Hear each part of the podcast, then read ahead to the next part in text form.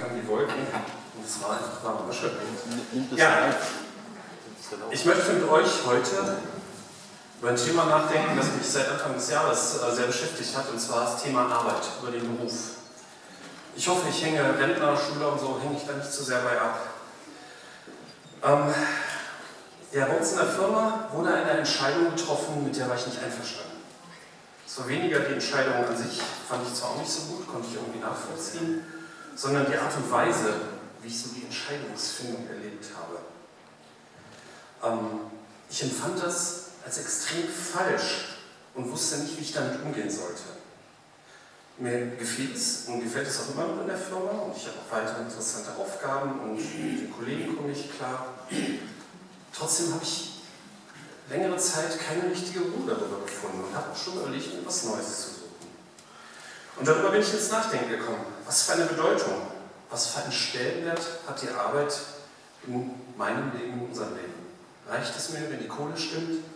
Günstige Arbeitszeiten, also wir haben zum Beispiel Gleitzeit, das ist schon ziemlich cool, wir können Homeoffice machen. Gute Sozialleistungen, nette Kollegen. Was ist mir wichtig? Ja, und natürlich, was sagt die Bibel dazu? Ähm, ja, fangen wir mal beim Anfang an. Wie fing das an mit der Arbeit?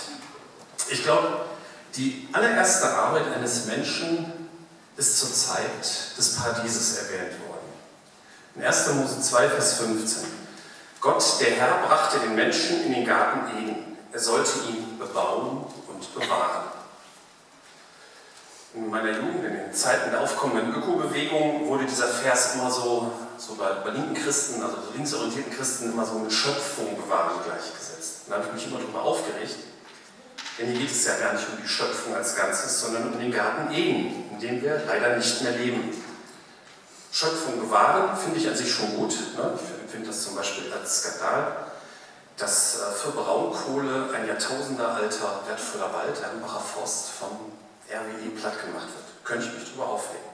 Ich hatte auch überlegt, in der Jahresgemeindestunde mal zu beantragen, dass wir unseren Stromanbieter RWE kündigen mit einem Brief und Hinweis auf den Hambacher Forst, aber das schien mir dann doch nicht passend. Kommen wir zum Bibeltext zurück. Die Unterscheidung zwischen dem Garten Eden und der Schöpfung macht Sinn. Und das merkt man, wenn man sich die nächsten Verse zum Thema Arbeit in der Bibel ansieht, die aus der Zeit nach der Vertreibung aus eben diesem Garten beschreibt. In 1. Mose 3. Und zu Adam sprach er, weil du auf deine Frau gehört und von der verbotenen Frucht gegessen hast, soll der Ackerboden deinetwegen verflucht sein. Dein ganzes Leben wirst du dich abmühen, dich davon, um dich davon zu ernähren. Dornen und Disteln werden auf ihm wachsen, doch du musst dich vom Gewächs des Feldes ernähren. Dein ganzes Leben lang wirst du im Schweiße deines Angesichts arbeiten müssen, um dich zu ernähren, bis zu dem Tag, an dem du zum Erdboden zurückkehrst, von dem du genommen wurdest, denn du bist aus Staub und wirst wieder zu Staub werden. Ja, einen Garten Eden zu bebauen und zu bewahren, wo halt auch immer genügend leckere Früchte und so zur Verfügung stehen. Das äh, scheint gut machbar und ist sicherlich interessant und erfüllend. Aber was ist, wenn man sich im Schweiße seines Angesichts abmühen muss, um über die Runden zu kommen? Wenn man um seine Existenz kämpfen muss, hat man dann noch Zeit, die Schöpfung zu bewahren? Diesem Konflikt begegnet man ja heute auch immer wieder. Ne? Also die Rodung des Hambacher Forstes ist ja auch so ein Fall. Ne? Ein Argument dafür ist ja der Verlust von Arbeitsplätzen. Ne? Die würden ja dann einige Jahre früher arbeitslos werden. Ich halte das für dummes Zeug, äh, weil man seit 20 Jahren weiß, dass Braunkohle dreckig und ineffizient ist und Deutschland seit letzten Jahren immer neue Rekordwerte im Stromexport erzielt. Aber okay, man sieht hier den Konflikt zwischen Kampf um die Existenz und Schöpfung bewahren. Und in der dritten Welt ist es ja oft noch viel schlimmer. Da werden Urwälder vernichtet, um Arbeitsplätze für die stark wachsende Bevölkerung zu schaffen. Entweder Hunger oder Umweltschutz. Ist nicht einfach zu lösen. Aber wie ist es bei uns persönlich? Ne, über Politik kann man immer stundenlang reden. Interessant wird es, wenn es um uns geht, wenn es um mich geht. Wie empfinden wir denn eigentlich unsere Arbeit im Schweiße unseres Angesichts? Oder schwitzen wir gar nicht? Ne? Also wir haben im Büro eine Klimaanlage. Manche schwitzen ja auch freiwillig nach der Arbeit in der Muckibude. Warum soll also das Schwitzen im Job so schlimm sein? Schauen wir also den Bibeltext von gerade noch einmal an. Der Ackerboden ist verflucht. Der Acker ist dem Bauern nicht wohlgesonnen. Man muss das Unkraut mit Aufwand entfernen, man muss düngen. Der Acker schenkt einem nichts. Dieser Fluch ist so stark, dass viele Bauern glauben, so nur mit Glyphosat und Kunstdünger ihn besiegen zu können. Dann muss man sich abmühen. Das muss man heute auch noch. Man muss sich abmühen. Manche übertreiben in ihrer Wahrnehmung ihre Mühe, das kommt auch vor. Ne? Da kommen dann so Sprüche, mir wurde nichts geschenkt, ich habe mir alles erarbeitet, allein erarbeitet. Das kann ich persönlich von mir nicht behaupten. Mir wurde eine glückliche Kindheit geschenkt, mir wurde eine gute Schulbildung geschenkt, mir wurde geschenkt, dass ich in Frieden aufwachsen durfte, mir wurde geschenkt, dass ich einen guten Beruf wählen durfte, durfte man ja auch nicht immer. Mir wurde geschenkt, dass ich mich für ein Thema interessiere, das heute in der Wirtschaft begehrt ist. Ist auch nicht selbstverständlich. Wenn ich vor 100 Jahren gelebt hätte, hätte ich wahrscheinlich denselben Job wie mein Vater lernen müssen, wenn ich überhaupt etwas hätte lernen dürfen. Ursprünglich war mein Vater Schlosser. Keine Ahnung, wäre das so viel Spaß wie mein jetziger Beruf gemacht hätte. Ich glaube nicht. Also mir wurde viel geschenkt, persönlich. Aber abmühen musste und muss ich mich trotzdem. Dornen und Disteln müssen überwunden werden. Über den Fluch des Ackers haben wir schon gesprochen. Aber es gibt keine Alternative. Du musst dich von dem Gewächs des Feldes ernähren. Auch wir werden immer wieder in unserer Arbeit pieksende Hindernisse haben, die wir überwinden müssen. Es gibt keine Alternative. Natürlich kann man mal das Feld wechseln, wenn die Disteln Baum hoch werden. Auf dem neuen Feld wird man Dornen und Disteln erleben. Du musst dich im Schweiße deines Angesichts, wirst im Schweiße deines Angesichts arbeiten müssen, um mich zu ernähren. Das Schwitzen hatten wir ja schon. Es kann immer mal wieder richtig anstrengend werden. Und manchmal schwitzt man noch mehr, weil man nicht nur sich selber ernähren muss, sondern auch noch eine Familie, Angehörige. Und dazu soll es noch ein Leben lang nötig sein. Naja, ein Leben lang, wenn man ohne Gemeinschaft leben würde. Seien wir dankbar bei allen Defiziten für unser Rentensystem, dass wir im Alter nicht verhungern müssen. Die Basis unserer Arbeit, das Mühen, das Gepiekst werden, ja der Kampf um die wirtschaftliche Existenz, das wird uns wohl immer begleiten. Und manchmal ist die Arbeit so hart, so ätzend, dass sie uns blockiert. Wir finden diesen Fall auch schon in der Bibel. Als Israel in Ägypten war, war ja erstmal alles gut und dann irgendwann nicht mehr. In 2. Mose 1 ist beschrieben, wie die Ägypter auf einmal Angst vor Israel bekamen und dann Folgendes taten. Sie zwangen die Israeliten mit Gewalt zur Fronarbeit und machten ihnen, das, machten ihnen durch harte Arbeit das Leben schwer. Die Israeliten mussten aus Lehm Ziegel herstellen und auf den Feldern arbeiten. Okay, die Israeliten hatten hier nicht die Wahl. Aber vielleicht haben wir auch nicht immer die Wahl. Vielleicht ist die Lage auf dem Arbeitsmarkt für uns gerade persönlich gerade ungünstig. Vielleicht müssen wir nehmen, was wir kriegen können. Als ich mit dem Studium fertig war, war ich schon 29, nicht mal ein bisschen alt.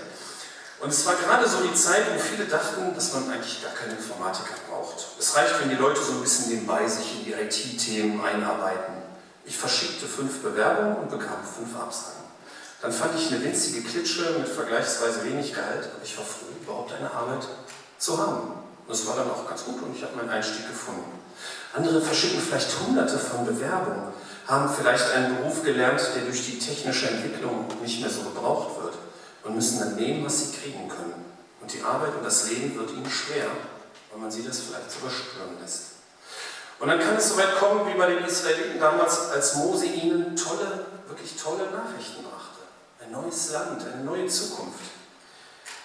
2. Mose 6 steht das. Und ich will euch in das Land bringen, über das ich meine Hand zum Schwur erhoben habe, dass ich es geben will, Abraham, Isaac und Jakob. Das will ich euch zu eigen geben. Ich bin der Herr. Mose sagte das den Israeliten, aber sie hörten nicht auf ihn vor Kleinmut und harter Arbeit.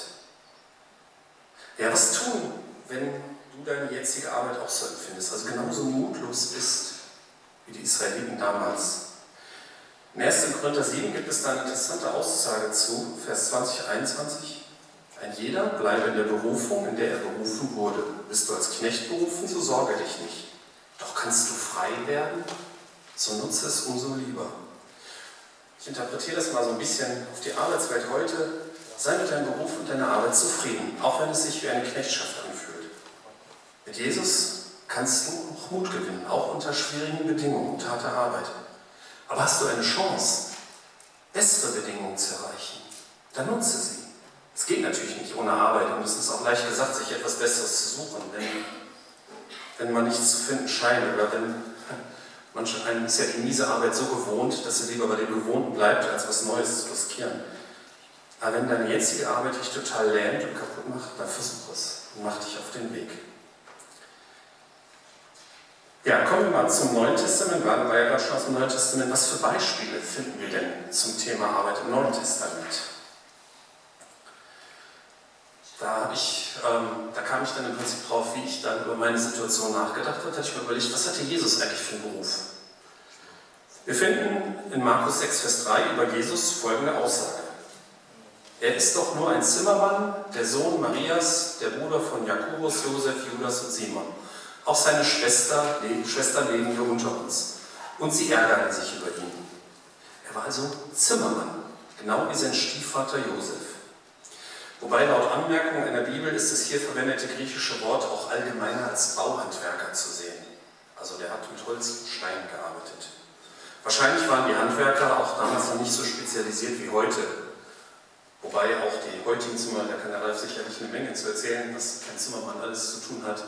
Ähm, die haben ja nicht nur dicke Nägel, äh, lange Nägel, dicke Balken, sondern komplexe Dachkonstruktionen. Also ich habe mir das nochmal zusammengegoogelt. Ich habe ganze Holzhäuser, das, das sind die Domänen von Zimmerleuten.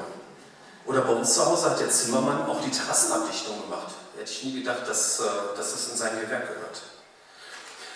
Was hier im Text natürlich ein bisschen böse ist, ist die Aussage nur ein Zimmermann. Jesus hat ja voll gepredigt und Wunder getan. Und das erwartet man vielleicht nicht von einem Zimmermann. Aber auch damals wurden Menschen anscheinend schon so auf ihre Berufe reduziert und man traute ihnen dann Tätigkeiten jenseits davon vielleicht nicht zu. Das ist natürlich ein Fehler, den Menschen über Jahrtausende hinweg beibehalten haben. Das machen wir heute auch. Wenn wir einen Altschulfreund sehen, so was machst du beruflich? Also kann ich mich nicht vom Freimachen, mache ich auch. Ja, wie ich so über meine Situation nachgedacht habe, habe ich überlegt, hat Jesus seinen Job eigentlich gerne gemacht? War er gerne Zimmermann? Die Bibel sagt da nichts zu. Ne? Also man kann im Prinzip da nur spekulieren. Ne? Er hat wahrscheinlich bei seinem Stiefvater Josef gelernt. Ich glaube, es war damals üblich, dass die Söhne sehr oft auch den Job des Vaters übernommen haben, dass der die eingearbeitet hat und angelernt hat. Und er hat dann wohl auch mit ihm zusammengearbeitet. Und wie lange, wissen wir natürlich nicht, weil wir nicht wissen, wie alt Josef geworden ist oder wann er gestorben ist. Vielleicht haben auch einige von Jesu Halbbrüder Zimmermann gelernt und wenn, dann hat Jesus wohl mit Team mit ihm gearbeitet. Und vielleicht war Jesus auch mit manchen Entscheidungen seines Stiefvaters auf der Baustelle nicht einverstanden. Vielleicht waren auch manche falsch, denn der Ältere hat nicht immer recht. Wie ist Jesus damit umgegangen? Ich denke, dass Jesus schon den besseren Durchblick hatte. Und trotzdem hat er sich auch untergeordnet. Wir finden das in Lukas 2, wo er als Zwölfjährige bei einer Reise nach Jerusalem einfach im Tempel blieb und sich von seinen Eltern ohne Ansprache entfernte. Er war sich damals seiner Gottessohnschaft schon bewusst. In Lukas 2 steht das 48, 52. Seine Eltern waren völlig überrascht, ihn hier zu sehen. Kind, sagte seine Mutter zu ihm, wie konntest du uns das antun? Dein Vater und ich haben dich verzweifelt gesucht. Und Jesus erwiderte, warum habt ihr mich gesucht? Wusst ihr nicht, dass ich im Haus meines Vaters sein muss? Doch sie verstanden nicht, was er damit meinte. Jesus kehrte mit seinen Eltern nach Nazareth zurück und war ihnen gehorsam. Seine Mutter behielt all diese Dinge im Gedächtnis. Jesus nahm weiter zu an Weisheit und wuchs zu einem jungen Mann heran. Gottes Gnade war mit ihm und die Menschen hatten Freude an ihm. Gottes Gnade war mit ihm. Wie hat sich das ausgedrückt? Jesus war sicherlich geduldig und gütig, trotz seiner überragenden Weisheit. Denn sonst hätten die anderen Menschen nicht gemocht. Also Leute, die ihre Weisheit vor sich hertragen, werden meistens nicht gemocht. Man könnte hier in Bezug auf den Beruf darauf schließen, dass die Beziehung zu Menschen sehr wichtig waren für ihn. Vielleicht wichtiger als die Korrektheit von beruflichen Entscheidungen, das ist mal so ganz allgemein gesagt. Kommt dann natürlich an Grenzen, ne? wenn zum Beispiel der Zimmermannsmeister ein Dach bauen will, das einstürzen könnte, dann sollte der Geselle ihm widersprechen, auch wenn der Meister ihn dann nicht mehr so mag. Das ist schon klar. Aber so diese, diese Beziehung, er war, ja, die Menschen freuten sich bei ihm, er fand Gnade bei den Menschen, je nach Übersetzung. Er kam gut mit Menschen klar. Wenn man Gottes Gnade erlebt, dann wird man sich seiner Position vor Gott bewusst, auch der eigenen Fehlbarkeit, also wenn man nicht Jesus ist. Und damit wird man selber auch gnädig und geduldig gegenüber den Fehlern der anderen. Und so eine Haltung ist im Berufsleben gar nicht schlecht.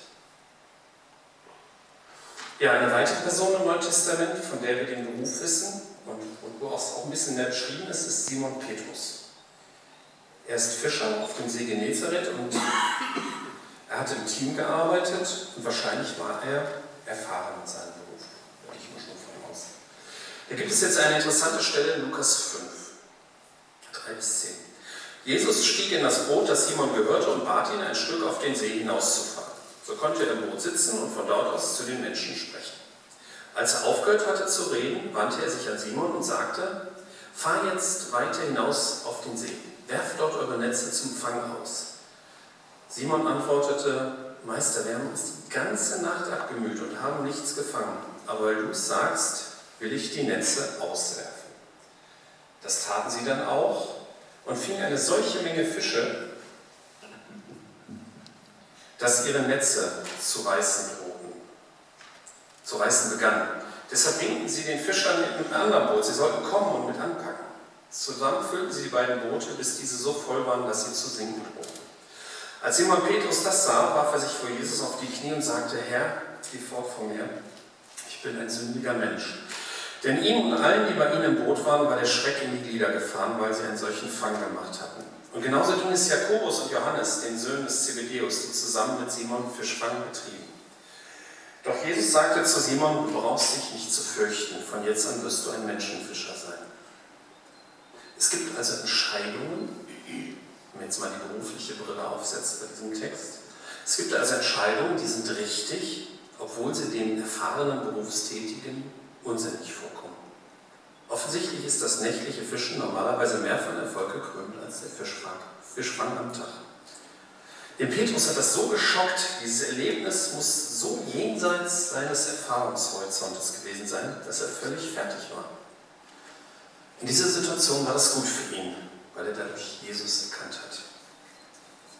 Verallgemeinern wir etwas. Petrus kennt sich in seinem Job aus, aber nun sagt ihm jemand, den er zwar respektiert und schätzt, mach es in dieser speziellen Situation anders. Er bringt seine Einwände vor, aber er lässt sich auch darauf ein. Und dazu sollten wir in unserem Berufsleben immer wieder bereit sein. Auch andere können weise sein und hin und wieder müssen wir jenseits unserer Erfahrungen blicken. Und die Ratgeber können auch Jüngere sein. Das ist gerade im IT-Bereich so. Ähm, da gibt es immer wieder neue Technologien und die Experten, die sind dann alle jünger als ich. Das ist dann also. Ja, muss man, finde ich, find ich normal. Ist so. Ich würde sogar so weit gehen, wenn man denkt, ich habe alles gesehen, mir macht keiner was vor, dann ist das der Anfang vom Ende einer beruflichen Karriere.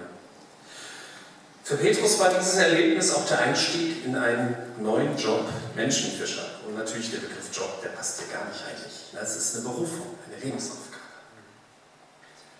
Ja, ein weiteres Beispiel für einen ausgeübten Beruf im Neuen Testament ist Paulus. Er war Zeltmacher. Apostelgeschichte 18, 1 bis 3. Danach verließ Paulus Athen und ging nach Korinth. Dort lernte er einen Juden mit Namen Aquila kennen, der aus Pontus stammte und vor kurzem mit seiner Frau Priscilla aus Italien gekommen war. Man hatte sie aus Italien vertrieben, nachdem Kaiser Claudius allen Juden befohlen hatte, Rom zu verlassen.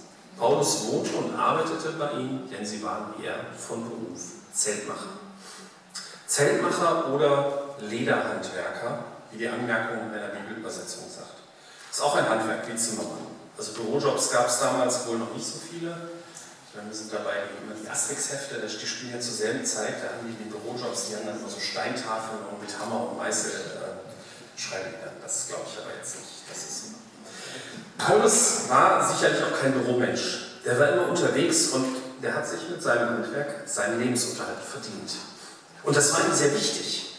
In 1. Korinther 9 begründet er einerseits dass er für seine pastoralen Dienste, für seine Gemeindebetreuung das Recht hätte, von der Gemeinde versorgt zu werden. Das haben anscheinend andere Apostel gemacht Und das war auch völlig okay. Ihm war aber seine Integrität so wichtig, dass er erst gar nicht die Möglichkeit aufkommen lassen wollte, in einen falschen Verdacht zu kommen. 1. Korinther 9, Vers 15. Ich habe aber nichts von dem, was mir zusteht, in Anspruch. Und ich schreibe das auch nicht in der Absicht, mich in Zukunft von euch versorgen zu lassen. Lieber würde ich sterben, als dass ich mir meine Ruhe von jemandem zunichte machen lasse.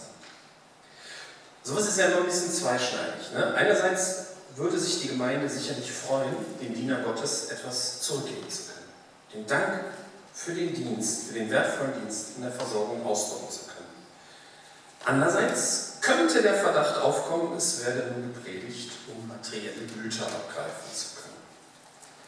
An anderer Stelle drückt Paulus das so aus, in Apostelgeschichte 20, 33 bis 35. Nie war ich auf Silber und Gold aus, keinem von euch habe ich je um Kleidung gebeten. Seht hier auf meine Hände, ihr könnt bestätigen, dass ich durch eigene Hände Arbeit für alles gesorgt habe, was ich und meine Begleiter zum Leben brauchen. In meiner ganzen Lebensführung habe ich euch gezeigt, dass wir Arbeit und Mühe nicht scheuen dürfen. Denn dann können wir den Bedürftigen helfen, wie es unsere Aufgabe ist. Denkt immer an die Worte, die Jesus, der Herr, selbst gesagt hat. Auf dem Geben liegt ein größerer Segen als auf dem Nehmen. Die Arbeit in Paulus Leben hat ihm vielleicht Spaß gemacht, aber das war nicht die Hauptsache. Seine Arbeit diente als Mittel zum Zweck, um die eigene Versorgung und die seiner Mitarbeiter zu gewährleisten. Dadurch konnte er im Reich Gottes unterwegs sein, dadurch konnte er den Bedürftigen etwas mitgeben. Was ziehe ich für mich daraus? Arbeit ist natürlich wichtig, darf auch Spaß machen, aber ich will diesen Blick haben, den Paulus darauf hat, dass Arbeit den Lebensunterhalt regelt, sodass man für wichtigere Dinge wie Familie, Gemeinde und auch anderes frei ist. Und natürlich, dass man sich mal was leisten darf, das gehört auch dazu. Und so habe ich meinen Frieden mit der Situation in der Firma gemacht. Ich fasse nochmal zusammen. Wir haben darüber nachgedacht, welchen Stellenwert die Arbeit in unserem Leben hat. Der erste Arbeitsauftrag in der Menschheitsgeschichte war einfach, da der Lebensunterhalt geregelt war. Ne? Den Garten hegen, bewahren und bebauen. Und dann wurde es schwierig. Verfluchter Acker. Es kostet Mühe. Man muss an Dornen und Disteln vorbei. Es kann sogar pieksen. Schweiß und Anstrengung ist nötig. Ein Leben lang. Durch zu harte Arbeit kann man den Blick auf Gutes, auf Möglichkeiten verlieren. Man kann mutlos werden. Aber beten wir darum, dass wenn wir in so einer Situation sind, trotzdem Frieden darüber bekommen können. Und wenn es möglich und nötig ist, haben wir den Mut und suchen uns was Besseres. Jesus hatte auch einen Beruf mit allen positiven und vielleicht auch negativen Gegebenheiten. Aber Gottes Gnade war mit ihm und so bekam er ein gutes Verhältnis zu anderen Menschen. Petrus war Fischer und musste, blicken, musste lernen, hinter seinen Erfahrungshorizont zu blicken. Und Paulus hat seine Arbeit als Mittel dafür eingesetzt, um, Jesus, um für Jesus unterwegs zu sein, seine Leute zu versorgen und Bedürftigen etwas abgeben zu können. Amen.